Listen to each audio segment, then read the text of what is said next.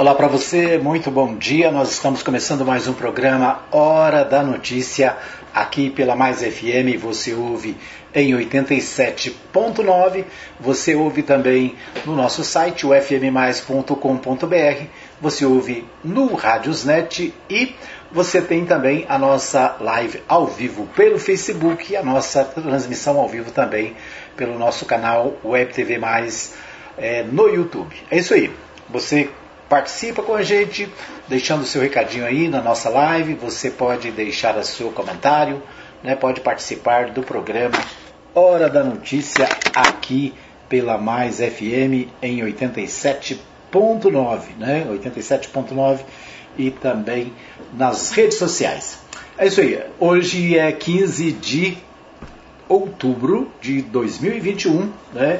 É dia do professor. Né? Vamos começar então o nosso programa parabenizando a todos os professores, né? os professores que é, cuidam desde as criancinhas até né, o pessoal na universidade.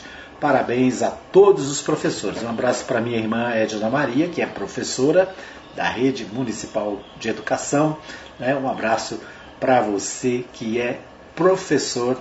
Né? Eu que muitos anos estive à frente da, né, da, também da sala de aula nas escolas estaduais aqui da cidade, né? Trabalhei muitos anos no Genserico, no José Ludovico de Almeida, comecei no José Ludovico de Almeida, né? Trabalhei nos, no Gabriel Issa, trabalhei mais onde? São Frei João Batista, acho que no Padre Fernando um pouquinho, né? Mais, mais tempo lá no Colégio Dr. Genserico Gonzaga Jaime, no Jundiaí. Né? E também depois na Universidade Estadual de Goiás, né? tive a oportunidade de trabalhar é, na Universidade Estadual de Goiás por um bom tempo, né? acho que 4, 5 anos. É isso aí. Parabéns aos professores, né? para você que é da pedagogia, para você que é né? da matemática, do português, inglês, né? geografia, história.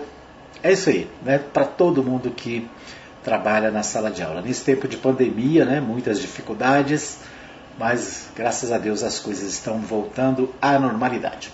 É isso aí. A gente começa o nosso programa. Hoje tem uma entrevista especial com o deputado Rubens Ottoni. Rubens Ottoni fala com a gente sobre as questões nacionais, sobre o estado de Goiás. O Partido dos Trabalhadores vai ter candidato em Goiás? É a pergunta que eu fiz para ele, né?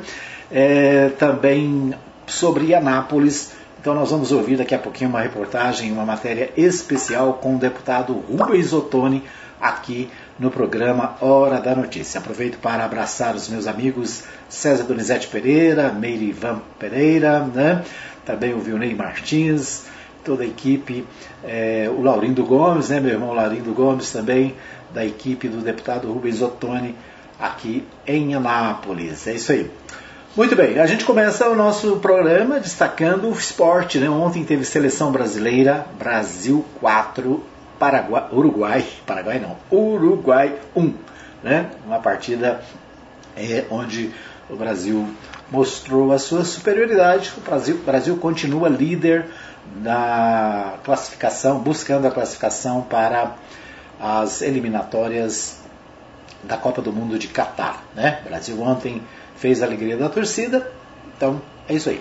Do Jonas Duarte teve a, a, a Napolina e Goiânia. Napolina e Goiânia é, se encontraram no Jonas Duarte. A Rádio Mais FM transmitiu ao vivo, direto do Jonas Duarte, com a equipe é, Resumo de Notícias, né, da página Resumo de Notícias. Meu amigo Antônio Silvio comentou e Matheus Souza narrou os gols da partida, né, o jogo, né?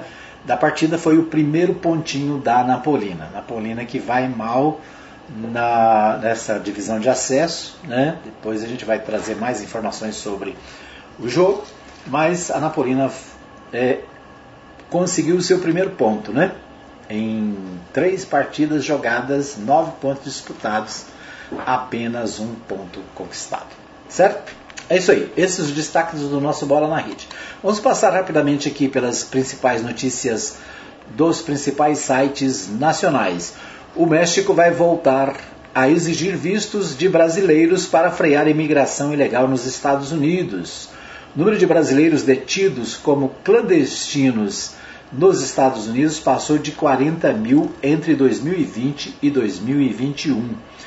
O governo do México, portanto, vai voltar a exigir vistos para brasileiros que desejarem entrar no país, informou um documento publicado nesta quarta-feira, dia 14, pelo governo mexicano. Ainda não se sabe quando a medida entrará em vigor.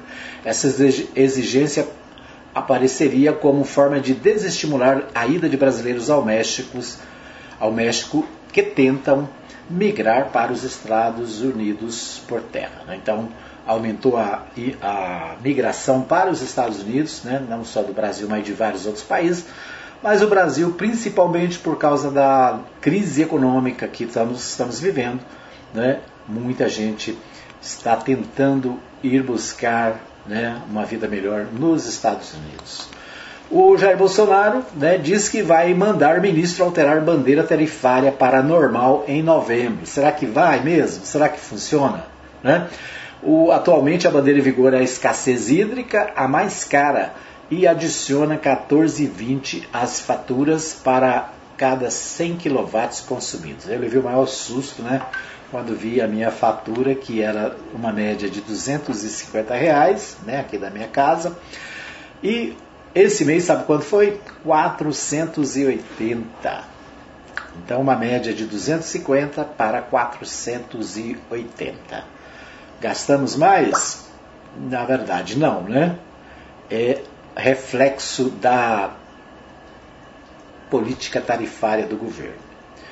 E o Jair Bolsonaro, portanto, né, diz que vai mandar, não sei o que, vamos ver né, o que acontece. Aí vai acontecer o que aconteceu com a gasolina. Né? O presidente gritou, bateu no peito, mudou o presidente da Petrobras, mas a, o combustível continua aumentando toda semana. Preço do ovo branco bate recorde no atacado em São Paulo, principal produtor do país. Patamares máximos foram atingidos em algumas das principais regiões do estado de onde sai um terço do alimento. Aumento da procura e custo com ração puxam as cotações. Né? Então, para variar, né? mais um aumento, dessa vez o aumento do ovo. Né? Não bastasse o aumento da carne, que obriga o povo mudar para a galinha e para o ovo, né? para o frango para o ovo, agora também o ovo aumentando. Aliado de Bolsonaro, o governador do Rio critica projeto que muda ICMS o governo, é, para reduzir o preço do combustível, fez uma manobra no Congresso né, para é, mudar a, a, o cálculo do ICMS, ou seja, prejuízo para os estados. Né, o governo tenta transferir para os estados, aliás, está desde o início né, transferindo para os estados a, re, a responsabilidade pelos aumentos do combustível, dizendo que a culpa é do ICMS. Mentira! O ICMS é, o cálculo do ICMS é o mesmo há muitos anos, desde né, muitos anos. É, o ICMS é o mesmo. Né? O que acontece é que o dólar sobe, acontece que o juros sobe, tudo sobe, né? e com isso o combustível também. Muito bem, esses os destaques do nosso, na nossa pauta nacional. Nós vamos para a primeira parte da entrevista com o deputado Rubens Ottoni que fala conosco né, nesse primeiro bloco sobre a questão nacional. Então vamos ouvir o deputado Rubens Ottoni. Muito bem, nós estamos recebendo o nosso programa de hoje o deputado federal Rubens Ottoni, aqui da nossa cidade. Ele que é deputado pelo Partido dos Trabalhadores e que é, mora na cidade, vive na cidade e tem trabalhado muito em função do não só de Goiás, mas principalmente da nossa cidade. É, bom dia, Rubens Otônio, prazer recebê-lo na Mais FM. Bom dia, uma satisfação poder participar com vocês mais uma vez desse espaço que já se tornou um espaço de tradição, de respeito, de credibilidade. Satisfação poder participar com vocês.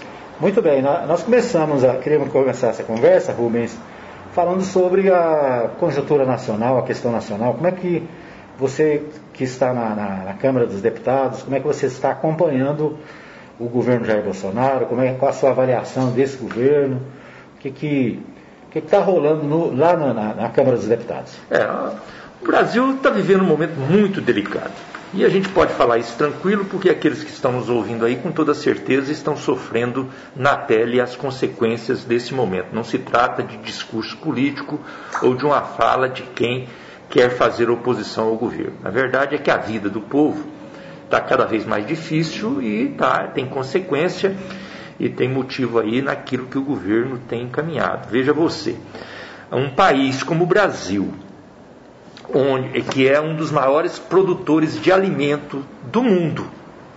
Como é que nós podemos ter aí milhões de famílias passando fome? Alguma coisa tem que estar errado. Né?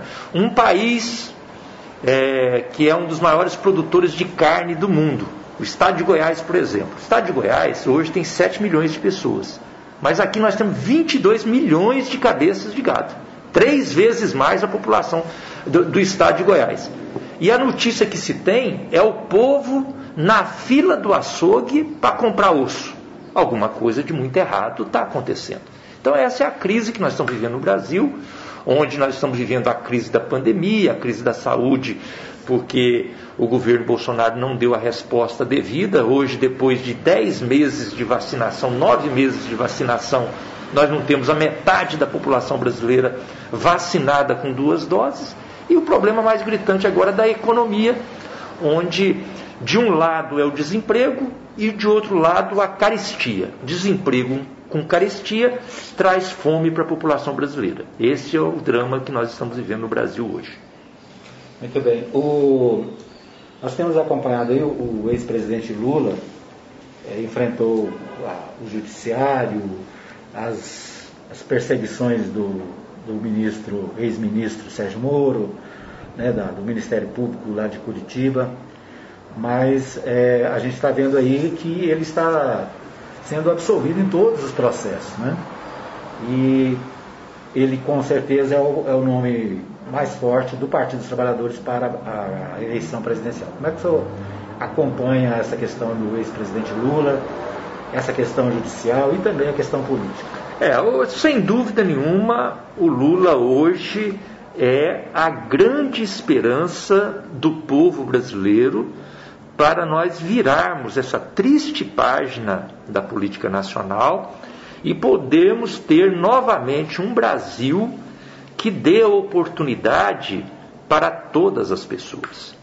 E aí, novamente, não se trata de discurso político, de disputa política. Eu ando o estado de Goiás todo, converso com as pessoas e volta e meia eu encontro pessoas dizendo, por exemplo, que uma senhorinha disse para mim em Uruaçu a semana passada. Ela conversando comigo depois de uma visita que eu fazia, ela falou: "Deputado, eu vou ser sincero com o senhor. Eu não sou do PT e na verdade eu nunca votei no PT. Mas é verdade que na época do Lula e na época do PT, lá em casa, as coisas eram mais fáceis. A gente tinha mais facilidade, a gente comia melhor. Isso a senhorinha lá em Uruaçu falou. E volta e meia eu ouço as pessoas falarem isso. Então Lula hoje é a grande esperança do povo brasileiro. Aliás, esse presidente que nós temos aí hoje, ele só se elegeu presidente porque fizeram uma armação, prenderam o Lula e com isso impediram que o Lula fosse candidato. Porque com toda certeza, se o Lula tivesse sido candidato em 2018, o resultado da eleição teria sido diferente. E depois ficou provado que todos os processos contra o Lula foram processos armados, forjados e que a justiça reconheceu que eles eram falsos e por isso esses processos foram anulados e por isso hoje o Lula tem todos os direitos políticos recuperados e pode ser candidato a presidente da República. E essa é a grande esperança do povo brasileiro. E com toda certeza o PT está trabalhando para que essa candidatura se torne cada vez mais forte, com o apoio da maioria da sociedade brasileira. Por quê? Porque o Lula não, é, não vai ser um nome que nós vamos falar, ó, oh, se ele for ganhar a eleição, ele vai fazer isso ou aquilo. O Lula já fez. Então as pessoas já sabem, ó, na, época, é ele, né? na época do Lula era isso. Então as pessoas vão saber, vale a pena votar no Lula, porque naquela época era desse jeito. Esses dias eu fui, por exemplo, lá no Copacabana, fazendo umas visitas lá no Copacabana. Lá tem mais de mil casas construídas no governo, no governo Lula e aqui na nossa administração municipal. E visitava lá uma mercearia e o, o dono da mercearia falava: a situação está muito difícil, porque o povo não tem dinheiro, o povo não compra. Mas na época do PT, era diferente. Aqui na, ele falou assim, ó, na época do PT, aqui nessas casas aqui, a gente olhava, era uma fumaça só. Uhum. Aí eu falei, mas por quê? Não, porque todo mundo fazia um churrasquinho no quintal. Então chegava no sábado, era uma fumaça só. Agora, pessoal, ele falando, agora o pessoal não dá conta do arroz e do feijão. Então essa é a realidade. Então daí a expectativa, a confiança e a esperança do povo brasileiro na volta do Lula para ser presidente da República e é isso que nós estamos trabalhando. O, em relação à eleição do ex-presidente Lula, qual, quais são as conversas, as possíveis coligações, o, o, o partido tem trabalhado para avançar na questão da. para ampliar, né? A gente sabe que é, a gente sempre. A gente vê, por exemplo, quando o Lula ganhou a primeira vez, em 2002, né? É, foi com o apoio do MDB, foi com o apoio de, de setores mais conservadores da sociedade. Como é que está essas, essas Olha, o Lula está entendendo muito bem esse momento que nós estamos vivendo e, na realidade, tem dialogado muito. Inclusive, essa semana, passou a semana toda em Brasília, dialogando com governadores, com senadores, com deputados federais, com lideranças partidárias. E ele conversou conosco também do PT, na reunião conosco da nossa bancada, e falou: gente, eu vou conversar com todo mundo. Só não vou conversar com quem não esteja disposto a conversar. Eu vou conversar com quem pensa diferente, até para eles saberem que nós somos democráticos, nós respeitamos quem pensa diferente. Então, é essa a nossa dinâmica. Agora, numa eleição que eh, no sistema eleitoral brasileiro ela é, está prevista em ser em dois turnos, é natural que alguns apoios eles venham no primeiro turno e alguns outros apoios venham no segundo turno, porque faz parte do processo eleitoral, faz parte do jogo eleitoral. Mas as conversas estão se dando com todas as forças políticas. Muito bem. O, nós acompanhamos aí nos últimos dias algumas alterações na legislação eleitoral. Né? O senhor lá na, na Câmara dos Deputados foi debatida a questão do voto distrital, né? a questão das coligações. E como é que foi ver o, o resultado disso? Agora não é mais possível fazer nenhuma mudança né, para as eleições de 2022.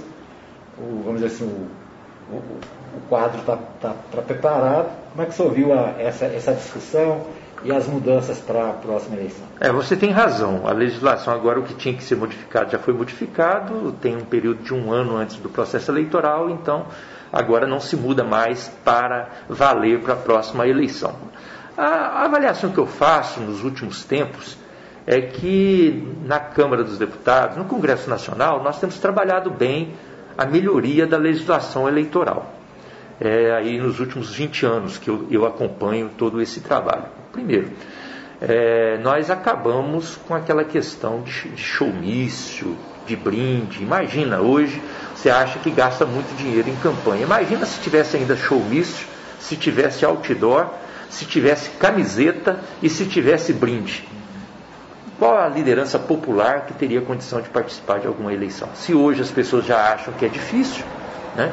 então só de acabar com essa parafernália de gastos na campanha eleitoral já foi muito bom. Nós acabamos também, ao longo do tempo, com os recursos de empresas recursos de empresas privadas, que também era um investimento que eles faziam para depois correr atrás de recurso federal e ter proveito. Então hoje é, ficou definido que só faz a campanha com recurso público, não tem recurso privado de empresa e então criou-se o fundo é, eleitoral. Acho que isso foi um avanço também. Especificamente nesse ano, nós conseguimos confirmar uma mudança que nós já tínhamos feito lá atrás, mas que alguns quiseram voltar com ela, que seria a voltar com as coligações. Nós conseguimos brecar essa volta porque achamos que não ter coligação na eleição proporcional fortalece os partidos. Né? Com isso, nós também brecamos e impedimos a volta, a volta não, a criação do o chamado voto distritão, que era uma farsa, porque de distritão não tem nada, era na prática é, incentivar uh, o poder econômico e incentivar o personalismo na política. Então, na minha avaliação geral, eu vejo que as mudanças elas têm sido positivas no sentido de fazer com que a eleição seja mais democrática, tenha menos influência do poder econômico. É, eu acho que ainda tem muita influência do poder econômico, mas só da gente diminuir um pouco essa influência já é muito positivo. Muito bem, nós ouvimos aí a primeira parte da entrevista do deputado Rubens Ottoni. Vamos para um pequeno intervalo, voltamos daqui a pouquinho com a segunda parte desta entrevista. Fique aí que eu volto já já.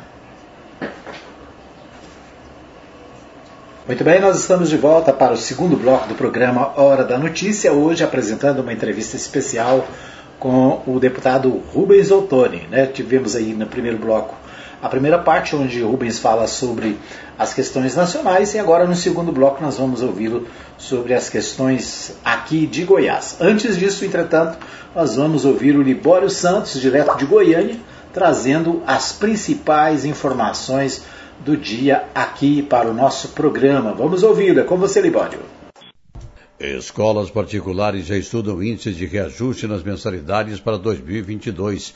Policiais penais promovem manifestação e reivindicam reajustes salariais, de olho nos preços dos produtos que apresentam enormes variações. Eu sou Libório Santos, hoje é dia 15 de outubro, sexta-feira. Esses são os nossos destaques. Policiais penais realizaram manifestação em frente ao prédio da Secretaria de Segurança Pública. A categoria reivindica promoções e progressões, as quais, segundo o presidente do sindicato da categoria, não ocorrem desde 2013. Também reivindica o cumprimento da data base. Olha, quinta-feira marcada por vários acidentes nas rodovias goianas. Uma ambulância que transportava três pessoas, além do motorista, tombou ao aquaplanar da BR-060, próximo a Guapom. Ela seguia para Jataí. Somente o condutor sofreu ferimentos. Na BR-153, dois acidentes que interditaram a rodovia. Um deles foi próximo ao professor Jamil, o outro no trevo de acesso à cidade de Rialma. Um caminhão de soja tombou e derramou toda a carga na pista. Uma pessoa morreu. E olha que as chuvas nem começaram ainda, né?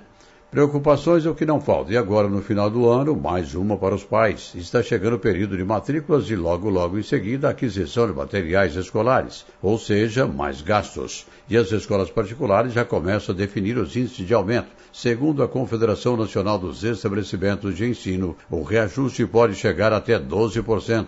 A diretora de uma escola aqui na capital, Marcela Oliveira, diz quais os itens pesam na hora de se definir esses índices. Anualmente, a gente, em escolas, fazemos a planilha de custos da escola. E nela a gente já imputa ali a questão de reajustes de valores da mão de obra, reajuste de salário dos professores, auxiliares escolares, aumento de custos de materiais, de energia, de aluguel.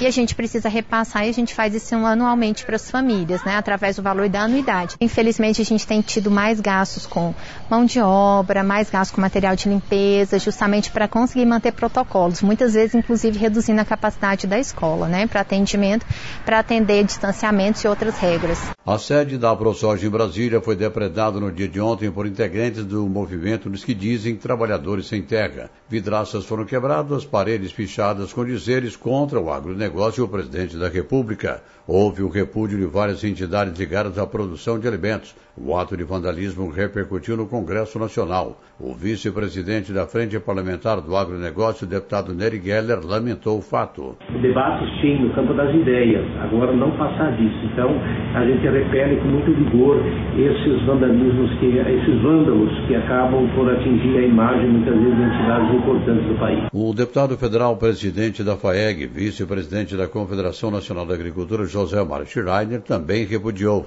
Não querem o bem no nosso Brasil. Fica aqui o nosso ato de repúdio, um ato tão covarde. Olha, quando ocorrem atos como esse, em desrespeito à lei, não há punição, corre-se o risco de incentivar outras ações semelhantes. É um sinal de alerta para todos.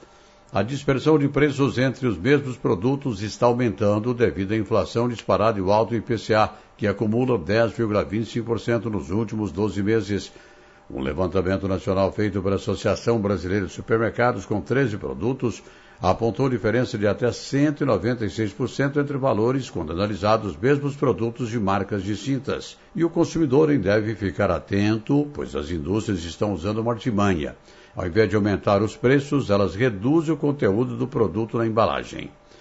Na Assembleia Legislativa de Goiás, o deputado Antônio Gomide reafirmou sua posição contrária a qualquer iniciativa de privatização da Saniago. Pelo contrário, ele defende o fortalecimento da empresa. Olha, nós somos favoráveis que o governo do estado fortaleça cada vez mais essa empresa superavitária que é a Saneago. Nós sabemos que a Saneago ela presta o serviço que é essencial ao cidadão goiano, que é a questão da água tratada e também chegar o esgoto em nossas cidades. É importante que a gente fortaleça essa empresa, porque o exemplo que nós tivemos em Goiás foi quando o governo enfraqueceu a empresa pública, como foi o caso da CELG. Então, todos nós que naquele momento dizíamos, olha, o Estado está colocando a CELG para ser vendida, as pessoas diziam, é mesmo, vai vir uma empresa melhor. Então nós não podemos repetir em Goiás o mesmo erro que foi cometido com a CELG em fortalecer aí a possibilidade do governo em privatizar, em vender as ações da Saneago. Então nós temos feito a defesa aqui no sentido da valorização da empresa, da melhoria e investimento do saneamento no estado de Goiás, porque isso melhora a qualidade de vida e melhora a questão do IDH. Eram essas as informações de hoje de Goiânia, informou Libório Santos. Muito bem, estamos de volta para o segundo bloco, né, com a segunda parte da, da entrevista com o deputado Rubens Ottoni. Nós ouvimos aí as notícias de Goiás com o Libório Santos, direto de Goiânia. Agora sim, vamos à segunda parte da nossa entrevista com o Rubens Ottoni ele fala sobre as questões relacionadas ao estado de Goiás. Muito bem. É, vamos é, pensar em Goiás. Né? Nós, o Partido dos Trabalhadores, tradicionalmente, tem, tem candidatos a governador, né? Nós tivemos o Atos Magno, depois o Darcy Corse, né? o Valdir Camárcio, por último agora o, ex, o, o deputado estadual Antônio Gomit foi candidato, né? a, a presidente do partido, a Cátia Maria, na última eleição. Como é que você está vendo a eleição de governador em Goiás? A gente está vendo aí a, a mobilização do Ronaldo Caiado, buscando apoio do MDB, agora com a fusão do DEM e o Democratas também, de certa forma, amplia. Como é que o senhor está vendo a questão do PT? O PT vai ter candidato? Como é que o PT está pensando? É natural que o PT tenha candidato a governador em Goiás. E por que, que é natural? Porque o PT é muito transparente. No governo é, federal, o PT é oposição ao Bolsonaro e tem candidato próprio que é o Lula. Aqui no Estado, nós também somos oposição ao governo Ronaldo Caiado, e é natural que a gente lance candidato, como você citou muito bem aí, a gente, na maior, pelo menos na maioria, né? na maioria das, das eleições, a gente tem lançado. Historicamente, essa é a tradição. Agora, o que, que pode, num determinado momento, fazer com que a gente não tenha candidato a governo? É se tiver um candidato a governador, aqui, que seja de oposição ao Ronaldo Caiado, e que tenha a disposição de apoiar o Lula no primeiro turno. Se houver essa disposição, nós podemos até conversar mas o natural é que o PT tenha candidato a governador. Não temos ainda nomes firmados, porque para isso ainda é cedo. Aí alguém até pode falar, como você comentou aqui, mas os outros estão se movimentando. O Ronaldo Caiado já confirmou, tem uma aliança com o MDB, tem o, é, mas a questão é que essas movimentações é, com muita antecedência, ao invés de, de ajudar, às vezes atrapalha. Por exemplo, a minha impressão que eu tenho, a minha avaliação desta união de Ronaldo Caiado com o MDB foi um prejuízo para os dois lados. Né? Prejuízo para o MDB, que já rachou, prefeito de Aparecida, que é do MDB, já falou que vai sair do MDB para ser candidato contra o, o Ronaldo Caiado e contra o, o MDB. E do lado do Caiado também eu acho que foi um prejuízo, porque ele, ao, ao buscar essa aliança com o MDB, oferecendo muito espaço para o MDB, comprou uma briga com os aliados que ele tinha de primeira hora, que todos estão insatisfeitos e já estão ameaçando deixá-lo na chapada.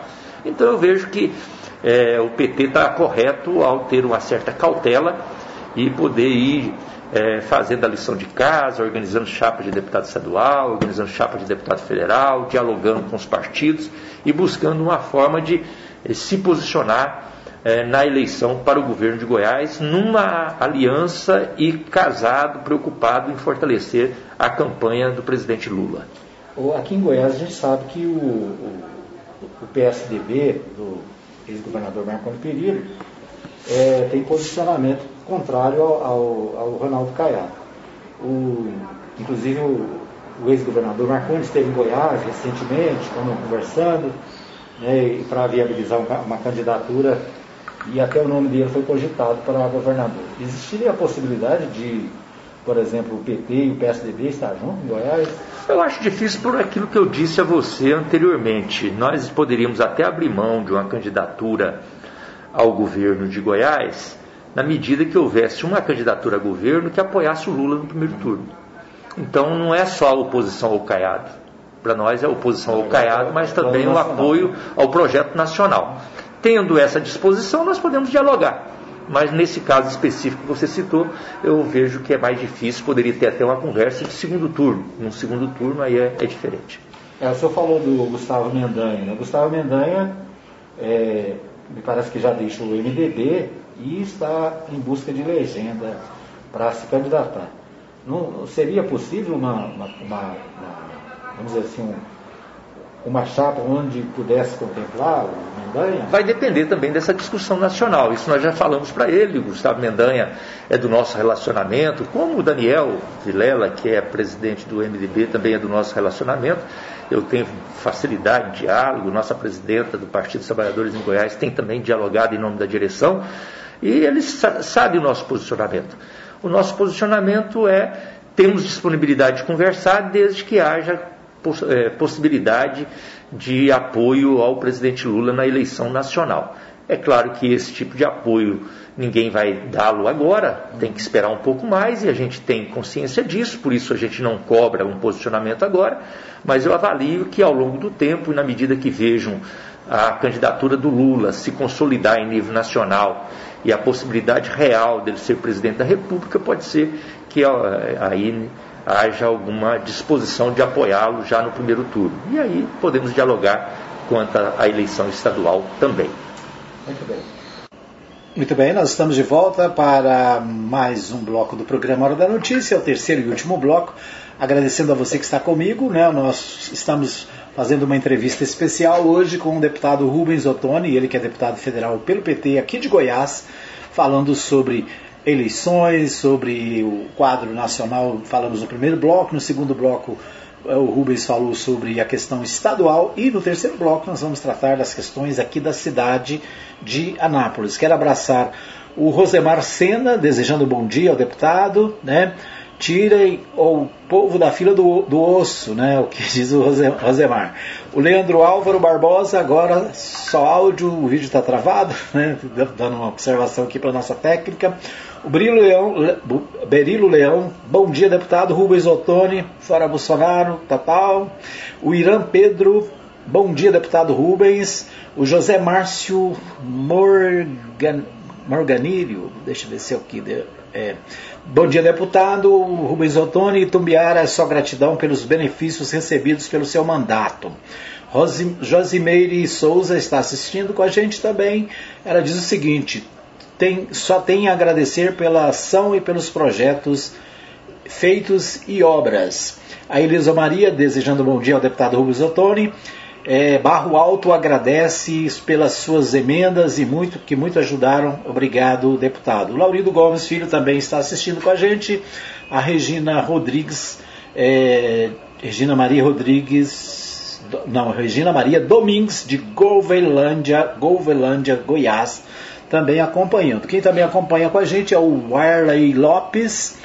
É, também o Laurindo Gomes, eu já falei, a Maria Nova Silva também está conectada né, desejando um bom dia a todos. Deixa eu ver quem mais aqui. Tem mais alguém aqui. O Lázaro Sampaio, o Arley Lopes já falei. O Zé Mário também. O França Júnior também conectado. Jornalista França Júnior, sempre ligado da Mais FM. Obrigado né, a todos que nos acompanham. Muito bem, nós vamos continuar aqui. Deixa eu ver, tem mais alguém aqui? Tem a Eleusa Maria, já falei. A Regina também, já falei. Ok. Um abraço também para o Alfredo Landim, ex-vereador, nosso líder comunitário aqui de Goiás, também conectado com a gente. Obrigado pelo carinho da audiência. O ex-vereador Círio Miguel, também conectado. Obrigado pelo carinho da audiência. A gente vai para a nossa terceira é, parte da, da entrevista com Rubens Ottoni. Ele fala conosco sobre as questões da cidade é, aqui no programa Hora da Notícia. Quero lembrar para você que o nosso programa fica disponível no Spotify, né? é só você digitar Rádio Mais FM, você vai encontrar lá o PHN, o programa Hora da Notícia, no Spotify. E você pode acompanhar essa entrevista em qualquer hora e em qualquer lugar do mundo. É isso aí. Um abraço para você, obrigado pelo carinho da audiência. Se você não conhece ainda o nosso podcast, né, verifique aí no Spotify ou no seu aplicativo de, é, de, de, podcast, né, você vai nos acompanhar, ok? Vamos à terceira parte do nosso, da nossa entrevista, Rubens Otano falando sobre as questões da cidade, né, entre outras. Bom, vamos é, falar um pouco de Anápolis, né? O senhor é deputado federal por Anápolis, já né, acho que é a quinta, quinta né, legislatura, e às vezes a gente vê a, a, discussão aqui em Anápolis, né, nós não temos outro deputado na cidade, mas nós temos deputados de Goiânia, de outros lugares que têm é, acesso à nossa cidade.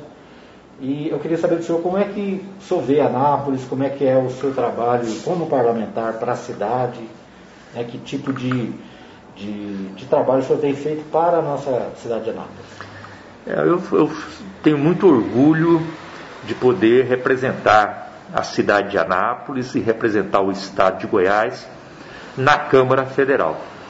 E a minha responsabilidade sempre foi, e eu fico assim muito gratificado nas visitas que eu faço, nas reuniões que eu faço aqui em Anápolis, eu fico três dias da semana da minha agenda estritamente em Anápolis para fazer é, esse trabalho político.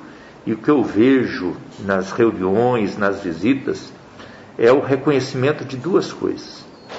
Primeiro, assim, independente de partido político, as pessoas me veem assim, independente de partido político e falam, deputado Rubens Ottoni, independente de partido político, ele é um deputado que defende Anápolis. Essa é a primeira coisa. E a segunda que eu vejo muitas pessoas falarem é que o deputado Rubens Ottoni, independente de partido político, ele sempre está do lado de quem precisa. Então, essa tem sido a minha marca no meu trabalho como deputado federal. Prioridade para Anápolis, sempre na linha de frente na defesa dos interesses de Anápolis e sempre preocupado em ajudar quem precisa. Por exemplo, esse mês de outubro, nós tiramos para poder fazer é, um levantamento, uma discussão sobre o nosso trabalho ao longo dos anos na área da saúde, só na área da saúde. Então nós pudemos levantar e, e ver. O deputado Rubens Ottoni foi o deputado que mais recursos trouxe para Anápolis na área da saúde. E aí nós vamos ver nove unidades básicas de saúde que foram trazidas com recurso federal para a cidade, 16 unidades que foram reformadas e ampliadas na área da saúde. Né? uma unidade de pronto atendimento 24 horas que foi trazida do governo federal, a maior unidade, a maior UPA do Centro-Oeste. Né? Tudo isso feito em sintonia com a administração municipal, que era do Partido dos Trabalhadores, que teve o interesse, a abertura de fazer projetos, de levar adiante, de apresentar no governo federal e que o deputado Rubens Ottoni trabalhou com toda a força para que esses recursos se viabilizassem. E tem uma frente muito grande na área da saúde também, de trabalho com as entidades filantrópicas que ajudam na área da saúde.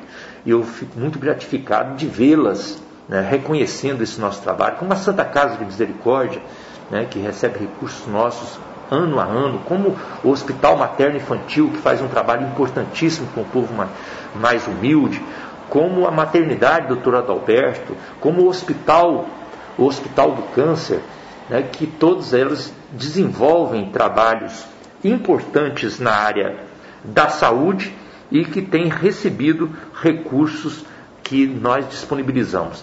Isso a gente pode falar também na área da, da, educação, pode falar na área da habitação, pode falar na área da infraestrutura, na área da, da assistência social. Citei aqui apenas a saúde para você dar, ter uma noção e os nossos ouvintes terem uma noção. Então, meu trabalho é focado em Anápolis e eu fico gratificado das pessoas reconhecerem e verem que ao longo do tempo nunca houve um deputado que trouxesse tantos recursos, tantos investimentos, projetos e programas para melhorar a qualidade de vida da nossa população na cidade de Anápolis. Muito bem. O, em relação a Anápolis, o Partido dos Trabalhadores esteve à frente da prefeitura por dois mandatos, né?